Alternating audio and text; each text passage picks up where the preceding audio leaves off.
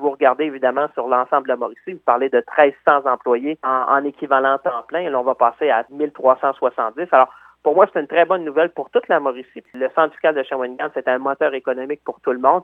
Et là, non seulement on vient de se donner une mission importante, mais aussi qui nous assure la pérennité pour les prochaines décennies.